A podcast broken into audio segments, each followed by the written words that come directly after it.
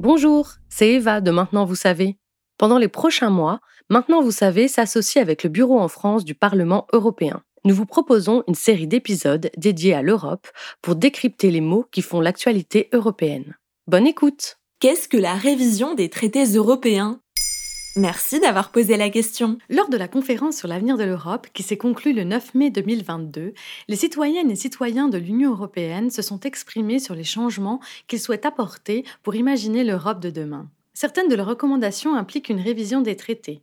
Le Parlement européen s'est exprimé en faveur du lancement d'une telle révision et a reçu plusieurs soutiens, notamment celui de la présidente de la Commission européenne, Ursula von der Leyen, et du chef de l'État français, Emmanuel Macron. À quoi servent les traités européens? Les traités européens sont des textes qui déterminent le rôle, les compétences, le fonctionnement de l'Union européenne, par exemple la façon dont les décisions sont adoptées, l'organisation des pouvoirs entre les institutions et les objectifs de l'Union européenne. Leur importance est fondamentale. Leur révision est donc complexe de façon à respecter les processus démocratiques des États membres et aussi pour ne pas changer les règles de l'UE trop souvent.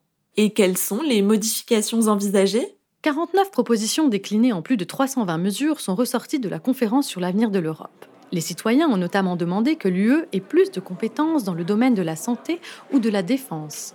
La mesure phare réclamée lors de cette grande consultation citoyenne est l'extension du vote à la majorité qualifiée à de nouveaux domaines. La politique étrangère et de sécurité commune, la fiscalité, l'environnement ou l'éducation. La règle de la majorité qualifiée s'applique au Conseil de l'Union.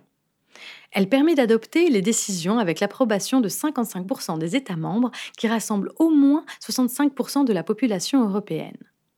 Actuellement, ces domaines sont soumis à l'unanimité des ministres des 27 États membres. Il suffit qu'un seul ministre d'un État membre soit en désaccord pour que la décision ne soit pas adoptée.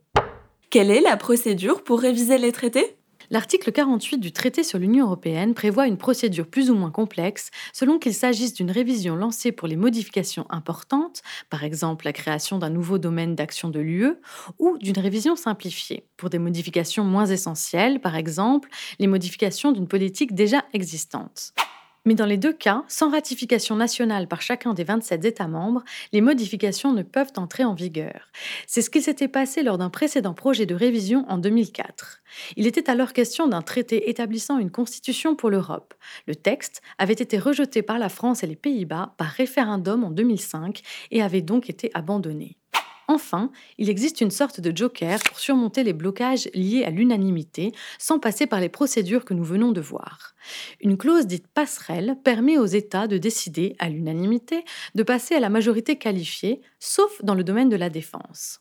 Et une clause dite de flexibilité permet à l'unanimité de prendre des mesures pour atteindre un objectif du traité alors que les moyens d'action n'ont pas été expressément prévus. Quels sont les obstacles à la révision? Simplement pour lancer la procédure de révision, il faut l'accord d'une majorité simple de pays membres au Conseil européen, soit 14 États. Sur les 27 pays membres de l'UE, 13 ont déjà exprimé leur opposition. La Pologne, la Roumanie, la Finlande, la Suède, le Danemark, Malte, la République tchèque, la Slovénie, la Bulgarie, la Croatie, l'Estonie, la Lettonie et la Lituanie.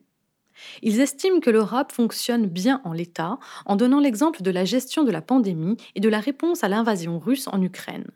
Nous ne devons pas nous précipiter pour faire des réformes institutionnelles, disent-ils. Voilà ce qu'est la révision des traités européens. Maintenant, vous savez, un épisode écrit et réalisé par Eva Tapiero en collaboration avec le Bureau en France du Parlement européen. En trois minutes, nous répondons à votre question. Que voulez-vous savoir? Posez vos questions en commentaire sur les plateformes audio et sur le compte Twitter de Maintenant, vous savez.